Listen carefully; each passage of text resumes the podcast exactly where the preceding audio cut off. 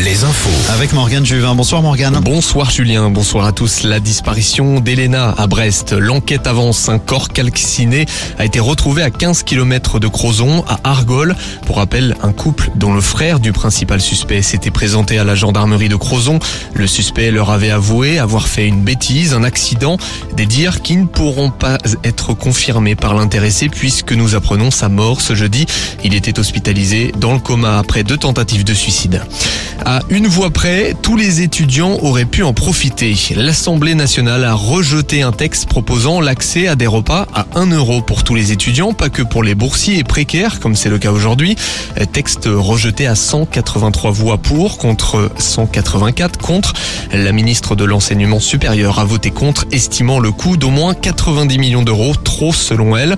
Rappelons que cette aide avait été provisoirement élargie à tous les étudiants en 2021 pendant la crise Covid. Faire ses courses chez le groupe Casino coûte plus cher le dimanche. C'est en tout cas la constatation du blog Le Web Grande Conso. Les prix augmentent de 15% en moyenne. Le groupe reconnaît avoir pratiqué ce qu'ils appellent le pricing dynamique afin de compenser le service rendu pour avoir ouvert les magasins le dimanche. Les enseignes Casino ne le feraient plus depuis fin janvier, affirme le groupe. On passe au sport avec les championnats d'Europe en basket féminin. Coup d'envoi à l'instant entre la France et la Lituanie. Les Bleus entament les éliminatoires de l'Eurobasket. Les tricolores affrontent la Finlande dimanche. Dernier match de Coupe de France ce soir en football. Lorient reçoit Lens ou Moustoir en huitième de finale. Le tirage au sort des quarts sera d'ailleurs fait avant la rencontre vers 20h30.